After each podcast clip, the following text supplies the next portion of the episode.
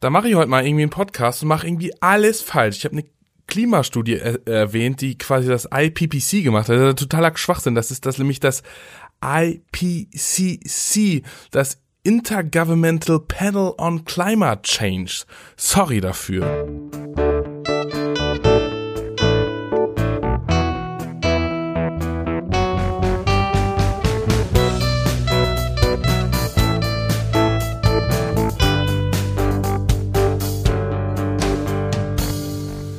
Willkommen zum Küstenkommentar Folge 17. Ich bin Andreas Thiele und ähm, versuche so ein bisschen was über die Nordseeküste zu erzählen. Und ähm, ja, fangen wir jetzt mal an und ähm, was mich so in der letzten Zeit bewegt hat. Also warum, warum nehme ich jetzt diesen Podcast erst jetzt auf? Das liegt einfach daran, dass ich einfach krank war.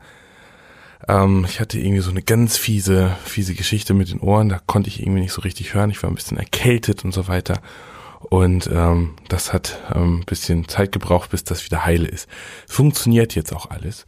Und ähm, ja, war, war ganz aufregend in den letzten Wochen. Ähm, ähm, ich fange einen neuen Beruf an. Also nicht Beruf, ich äh, wechsle zu einem neuen Arbeitgeber und deswegen war das, war das auch alles sehr, sehr aufregend.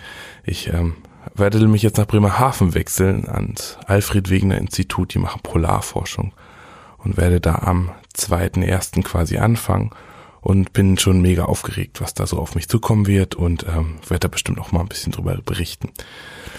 Ja, ja, wenn man so ein bisschen Zeit hat, ein bisschen krank ist, so ein bisschen rumgekränkelt hat, hat man auch ein bisschen Zeit nachzudenken.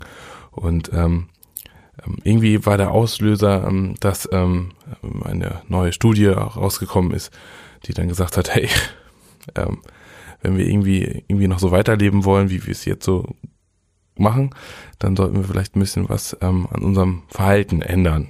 Ich beziehe mich da halt auf eine Klimastudie des IPPC, die quasi in den letzten Wochen veröffentlicht wurde. Und dann habe ich mal ein bisschen nachgedacht, hm, was würde denn passieren, wenn alles zutrifft und alles ganz negativ ausfallen würde? Wenn wir einfach so weitermachen würden, wie wir jetzt weitermachen und weiterleben, würde ich dann nasse Füße haben oder nicht?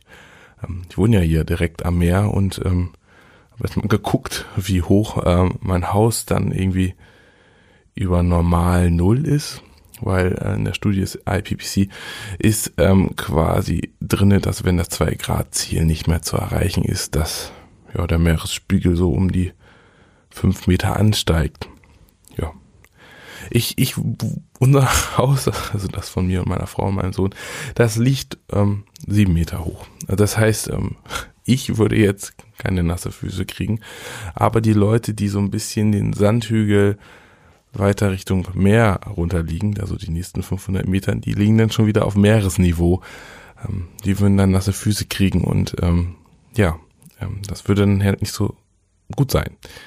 Na gut, wir in Deutschland haben eigentlich damit nicht so die Probleme, weil wir, wenn das Wasser höher wird, dann ja, dann bauen wir halt ähm, unsere Deiche auch höher und bei uns in der Nordsee ist ja ein Flachwassergewässer, ist ja nicht der Atlantik oder so. Der Nordsee ist relativ flach, wie so eine Pfütze.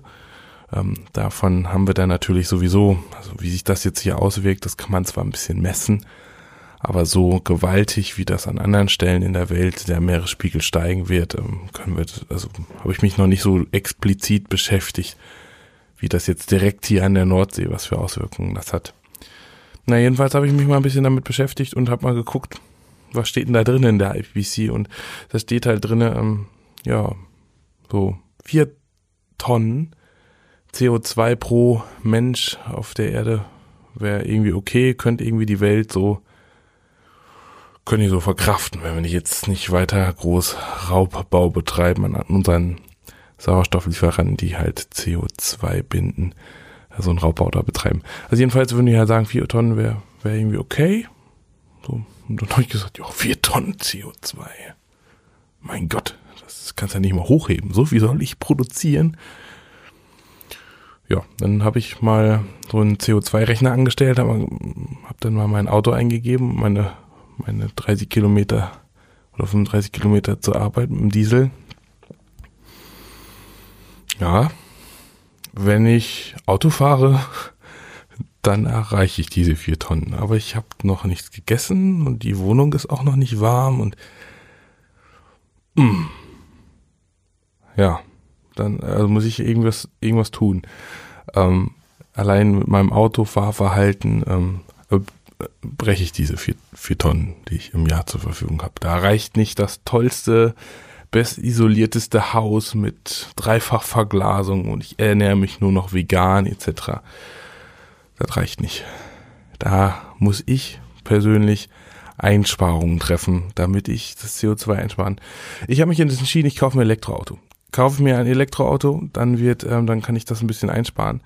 Ähm, ist schon bestellt. Ähm, Sono Motors, es wird ein Sono. Ähm, habe mich ein bisschen schwer getan, mich dafür zu entscheiden, aber ich hatte ja ein bisschen Zeit, deswegen habe ich den Clean Electric Podcast gehört. Bin da quasi auf dem neuesten Stand der Elektromobilität. Hört euch das an. Super cool. Und ich werde ein neues Startup ähm, unterstützen und da ein Auto kaufen. Das ist ähm, ja, Sono Motors und da gibt's den Sion als Auto und das habe ich jetzt bestellt und ich hoffe, dass es irgendwie in ein, zwei Jahren geliefert wird. Und dann kann ich ein bisschen beruhigter leben, ja. Was ich sowieso schon tue, also Ernährung kann man auch ganz viel CO2 einsparen, so ein bisschen vegetarisch wäre schon gut. Ähm, irgendwie fast 50 Prozent äh, oder 40 Prozent der Nahrung, die wir aufnehmen und das ist Fleisch, dann habe ich da irgendwie schon eine Tonne produziert. Heieieiei. Muss man sich auf jeden Fall mal angucken und ich empfehle, das für jeden einfach mal das durchzurechnen, ähm, was für einen CO2-Fußabdruck er denn so erzeugt oder man selber so erzeugt. Das ist mal total spannend. Ich pack einfach mal so einen CO2 ähm, ähm, einfach unten in die Show Notes. Ihr könnt euch das mal angucken und ähm, mal für euch durchrechnen. Also nehmt euch schon mal so ein paar Belege dazu, also wie viel Strom verbraucht ihr so, wie viel Gas verbraucht ihr so und ja, dann kann man das eigentlich ganz gut errechnen. Und ich wette, ähm, dem einen oder anderen wird er so, oh. Also was ganz, ganz schlecht auch ist, irgendwie so mit dem Flugzeug verreisen. Das ist, ja, oder mit dem VW-Bus irgendwie, irgendwie durch Europa fahren und irgendwie die Welt sehen wollen. Ähm, ist auch nicht so gut. Hm, muss man vielleicht das nächste Mal mit dem Fahrrad machen. Ähm, hat mich auf jeden Fall inspiriert, da mal reinzugucken und ähm, das, ähm, das irgendwie zu machen.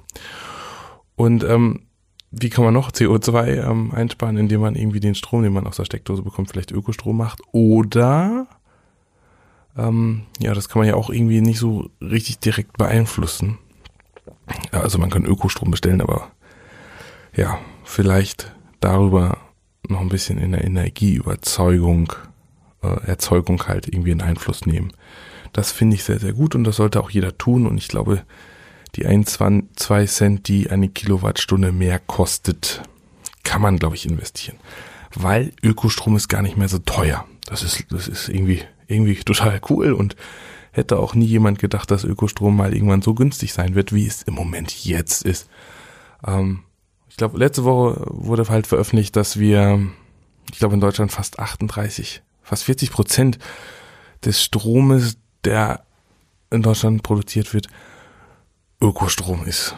Das hätte man sich, glaube ich, vor 20, 30 Jahren, als ich geboren wurde, also 30 Jahre eher, könnte man sich das, glaube ich, glaube ich, nicht so richtig vorstellen. Da gab es nur, gab es das schon Windkraftanlagen? Ich glaube nicht. Also vor 30 Jahren gab es vielleicht die ersten Versuche und aber so richtig flächendeckend gab es die, glaube ich, noch nicht. Jedenfalls innerhalb von ein paar Jahren haben wir irgendwie geschafft, irgendwie 40 Prozent Strom erneuerbar zu erzeugen. Ich habe mir das Ganze mal ein bisschen angeguckt ähm, ähm, auf der auf der Offshore-Seite, also quasi Windkraftanlagen, die im Meer stehen. So, da, da ging das so 2010 los. Also vor acht Jahren ging das so ein bisschen in der Nordsee los. Und da stand das bei uns ganz viel, ganz toll in der Presse. Alpha Ventus, ein riesen Offshore-Windpark geht ans Netz und ähm, da war mein Feuer und Flamme und seitdem hat man irgendwie nichts mehr davon gehört. Nur, ähm, dass es immer hieß, ja, die Kabel reichen nicht und ähm, wir kriegen den Strom nicht weg und irgendwie musste er in den Süden. Ja, habe ich. Ich so, ist ja erst ein Windpark entstanden, dachte ich. Ähm, wenn man dann mal an einer ostfriesischen Insel steht und aufs Meer guckt und man hat gute Sicht, da sieht man es irgendwie überall leuchten. Ähm, Alpha Ventus wurde halt 2010 in Betrieb genommen und hatte halt irgendwie eine Leistung von 60 Megawatt.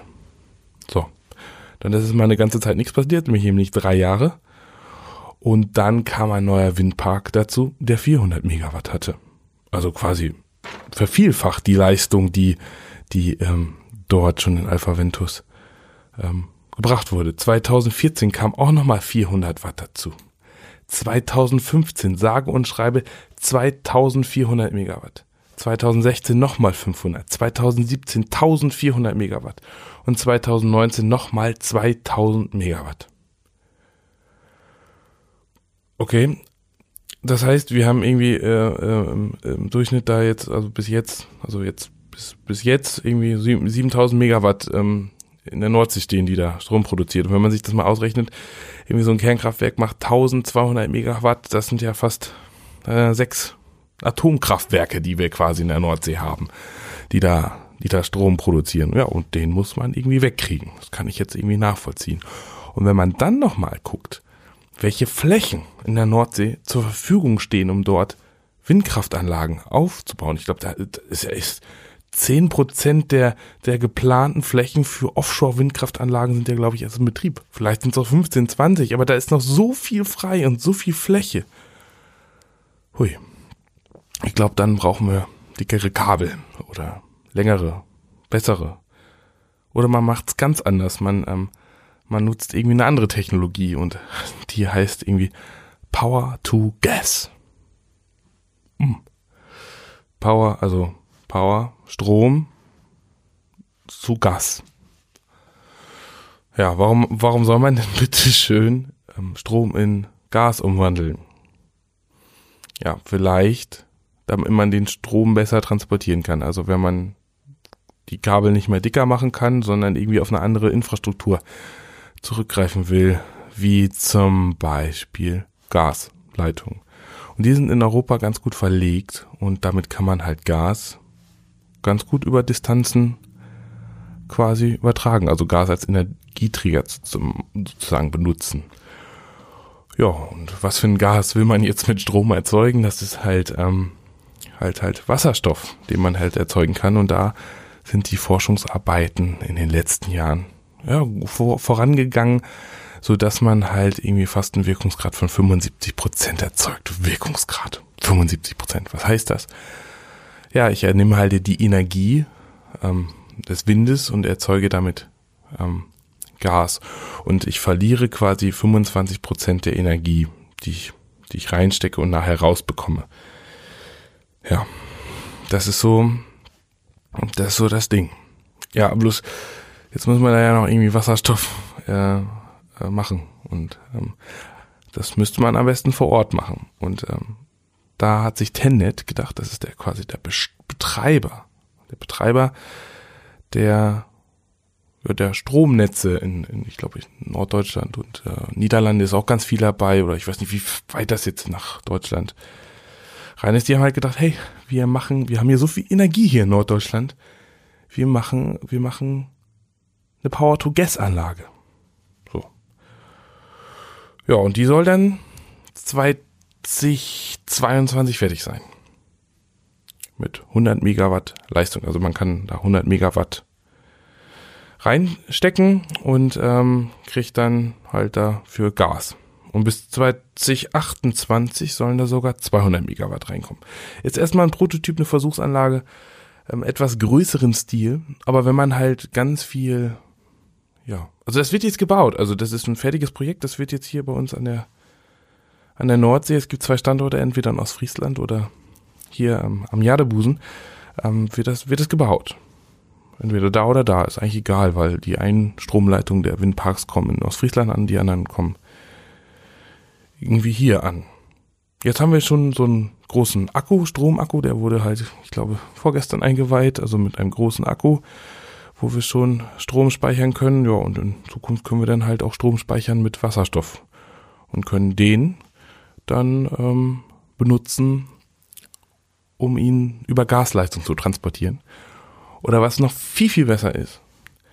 Ja, also vielleicht sogar die Häuser heizen. Also man kann das quasi in ein also nicht das Wasserstoff, man macht aus dem Wasserstoff quasi ein, ein Gas und ähm, ja, schicke das durch das Gasnetz und dann kommt bei mir in der Heizung halt Gas raus. Und das kann ich dann benutzen, um mein Haus zu wärmen. Also ich erwärme quasi mit den Windkraftanlagen, die sich auf der Nordsee drehen oder quasi onshore, also auf dem Festland stehend, Strom produzieren mein Haus. Äh, also ich glaube, das ist so ein geschlossener Kreislauf, wo man sagen könnte, okay, mit Wind, der weht, beheizt sich mein Haus. Also ich glaube, das hätte sich vor 30, 40 Jahren, glaube ich, keiner äh, vorstellen können, dass wir sowas halt können. Und ähm, ja, und das, das finde ich halt auch gerade so toll an Deutschland, dass, ähm, dass wir so ein Vorreiter sind in der, in der Energiewende, ähm, so tolle, tolle und innovative ähm, ja, Ideen haben, um die ja, um die erneuerbaren Energien nach vorne zu bringen. Und das übt sich natürlich auch so ein bisschen in Jobs aus.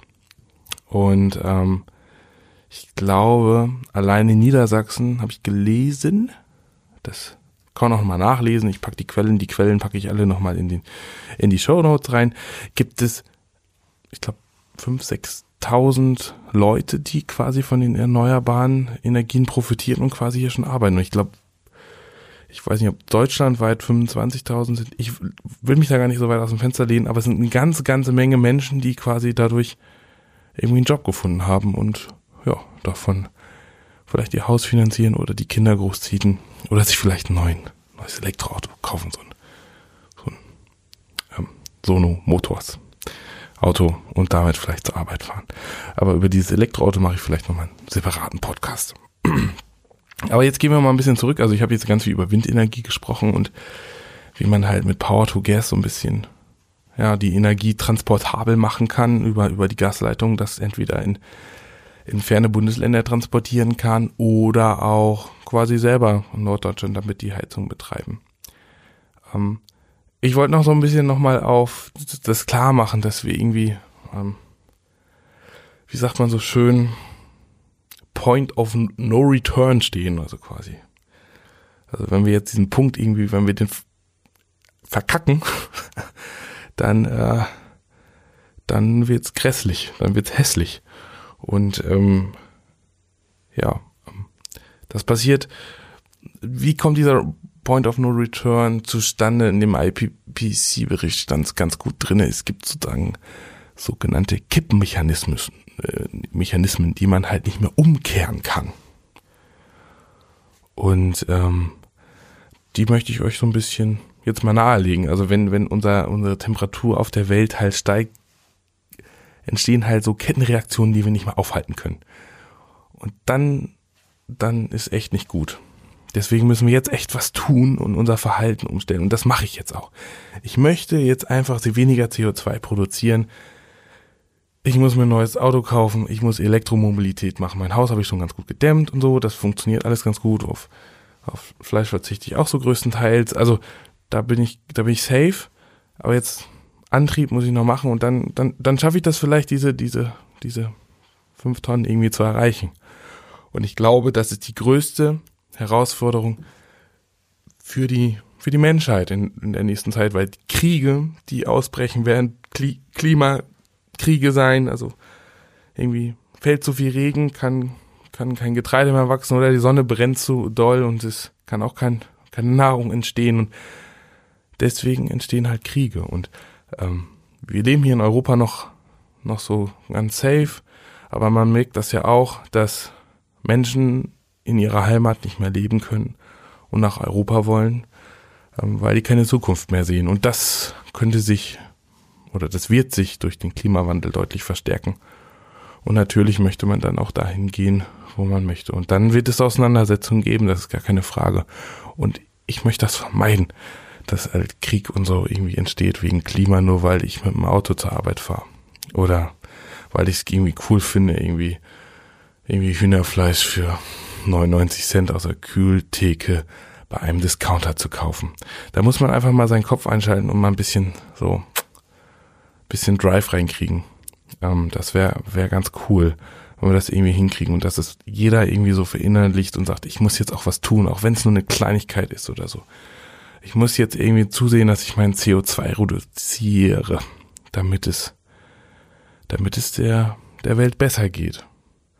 Und ähm, wenn wir mit gutem Beispiel vorangehen, so wie, wie das die deutschen Ingenieure gemacht haben, die, die irgendwie coole Windkraftanlagen gebaut haben oder coole Techniken für die Solar, ähm, für die Solarerzeugung von Strom erfunden haben und einfach gesagt haben, hey, wir können das und wir gehen mit gutem Beispiel voran, dann machen das auch andere Länder. Ich glaube, China ist, glaube ich, der größte Produzent von Elektrobussen etc. Also da machen wir uns auch nichts vor. Die sind zwar die größten Klimasünder im Moment, früher waren wir es, also Deutschland war es, ähm, dann, ähm, dann, dann, dann ist das, dann haben die das auch schon begriffen.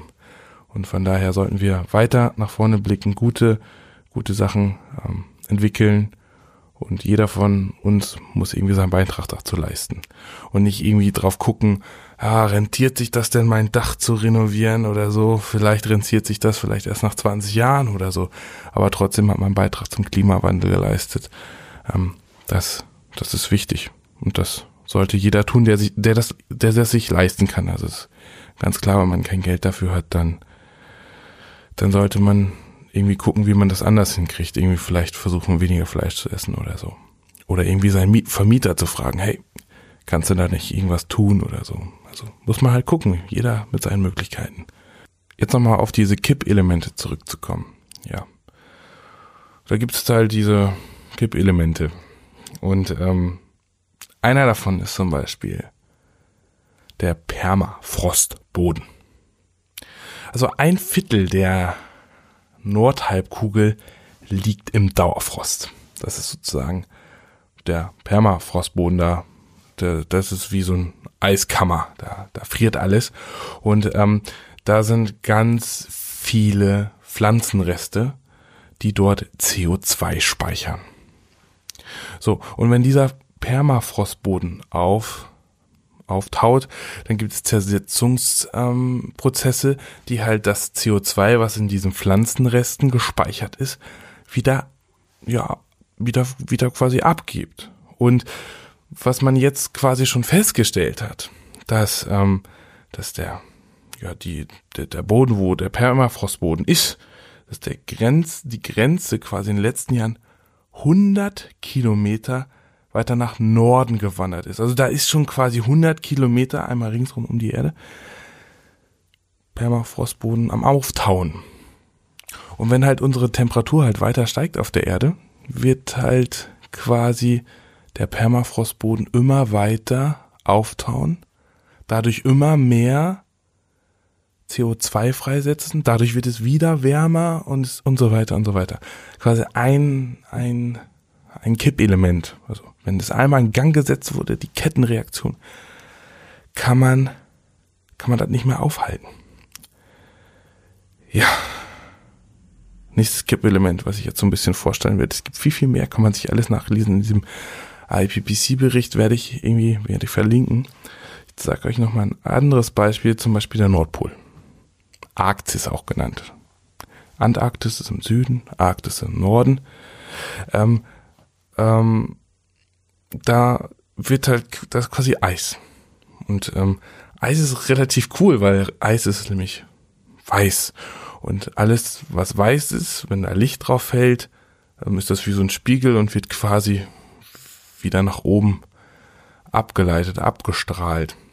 Bloß wenn da kein Eis mehr ist, weil wenn das zu warm ist und es gibt im Sommer irgendwie, irgendwie kein Eis mehr am Nordpol, dann treffen die Strahlen auf das Meer und es erwärmt das Meer und dementsprechend auch wieder die Erde.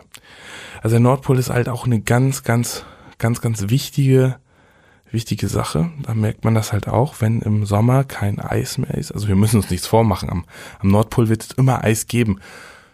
Aber vielleicht nur noch im Winter. Und wenn das, wenn das irgendwann so sein sollte, also je weniger Eis da ist, desto weniger Licht, Licht reflektiert und trifft halt in unseren Ozean ein, desto mehr erwärmt sich das Meer und quasi auch die, die Erde. Und je wärmer es wird, desto weniger Nordpol haben wir dann im, im Sommer. Ja, das ist natürlich das, das gleiche ist halt auch mit, ähm, mit den Regenwäldern. Ähm, ähm, die können halt auch absterben und ähm, dann können wir kein CO2 mehr Also erstmal durch, den, durch das Absterben der Regenwälder, vielleicht dadurch, dass dieser Wasserkreislauf, der dort herrscht in den Regenwäldern, ähm, wenn der irgendwie zusammenbricht, dann, dann stirbt, stirbt der Regenwald. Das ist halt auch ein großer, großer CO2-Speicher. Und das wird vielleicht durch Waldbrände etc. wieder abgegeben. Also wenn, wenn, wenn da diese, wenn so kleine Sachen halt kippen, irgendwie der Wasserkreislauf in den, in den, in den Regenwäldern irgendwie nicht mehr funktioniert oder so, dann, dann ist das schlecht. Und wenn der Permafrostboden auftaucht, dann ist das auch schlecht. Und wenn der Nordpol nicht mehr zufriert im Sommer, dann ist das auch schlecht. Und wenn alles irgendwie zusammenkommt, ja, dann, dann wird's warm auf der Erde. Und irgendwie, irgendwie, irgendwie ist das nicht cool. Und dann haben vielleicht meine Nachbarn, die 500 Meter weiter, weiter runter wohnen, dann sagt die Bundesregierung, hm, macht ja vielleicht doch nicht so Sinn, die Deiche noch höher zu bauen. Das kostet ja auch alles viel Geld lassen wir einfach mal die, da müssen wir mal ein paar Menschen umsiedeln oder so. Ich weiß ja nicht, was da, was da so passiert.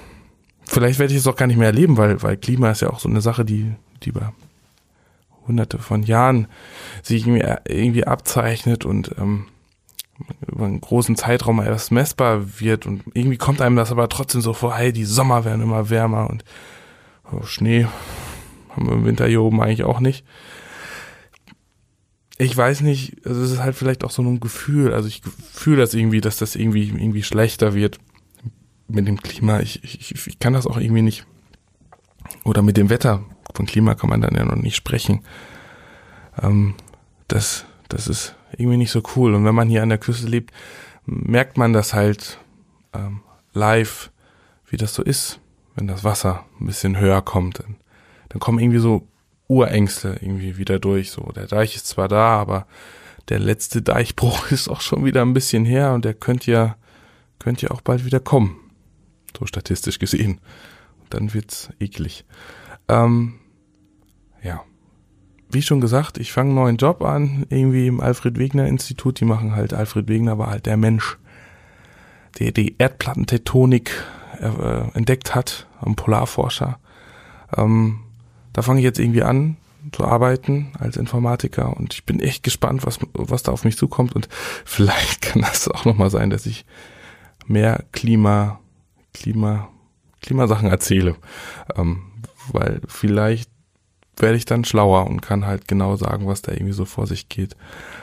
Ähm, ja, also abschließend dieser Sendung ähm, kann man vielleicht sagen, ähm, müssen irgendwie, irgendwie aufs Klima achten und ähm, das ist mir wichtig, ähm, dass, dass ihr das auch äh, seht, weil wir an der Küste sind davon, glaube ich, ganz, ganz gut betroffen und ähm, ja, wir müssen vielleicht irgendwann wieder die Deiche erhöhen und ja, dann sind die vielleicht nicht mehr 100 Meter breit, so wie sie jetzt sind, sondern es werden dann Superdeiche gebaut, die dann irgendwie 200 Meter breit sind und die wieder ganz viel Land auf sich nehmen und ähm, also leben wir wieder hier in Angst und Schrecken. So. Ähm, jeder will vielleicht trotzdem nochmal in den Urlaub kommen und hier irgendwie nicht über einen 20 Meter hohen Deich immer laufen, wenn er irgendwie zum Strand will. Ich glaube, das ist auch das kleinste Übel. Naja, ähm, ich werde jetzt mir aber nicht so viel Zeit lassen beim nächsten Podcast. Der wird jetzt zügig, vielleicht in ein, zwei Wochen veröffentlicht werden. Also ihr könnt euch vielleicht jetzt wieder auf eine eher also, krassere Taktart irgendwie irgendwie einstellen, weil es wird ja auch wieder dunkler und so, man kann abends nicht mehr draußen sitzen und der Sommer ist vorbei. Und ähm, ja, vielleicht hört ihr dann zum Einschlafen oder so vielleicht meinen Podcast und lernt vielleicht ein bisschen was übers Klima oder oder vielleicht wusstet ihr das auch schon alles und also für mich war das neu, dass hier die Offshore-Windenergie so, so ra wahnsinnig rasant angewachsen ist, dass so viele Menschen arbeiten von Leuten, die auf die, die Telemedizin machen oder so. Ja, das, das habe ich auch gerade erzählt. Also Telemedizin sind halt also Menschen, die da auf Bohrinseln und also auf nicht Bohrinseln, auf diesen Plattformen arbeiten, die wo, wo der Strom halt ankommt und und die Leute, die die die ja, die Windkraftanlagen bauen, die brauchen ja auch vielleicht die ärztliche Betreuung und das wird dann halt über Telemedizin gemacht. Da wird dann mit bestimmten Krankenhäusern zusammengearbeitet und es ist einfach Wahnsinn, wie viele Arbeitsplätze hier gerade in dieser Region deswegen entstehen. Deswegen ähm, treibt mich das auch so ein bisschen emotional und finde das gut für diese Region und es gibt neue Chancen. ja, bedanke mich nochmal ganz herzlich. Ich sage Tschüss und ja, einen schönen Tag noch.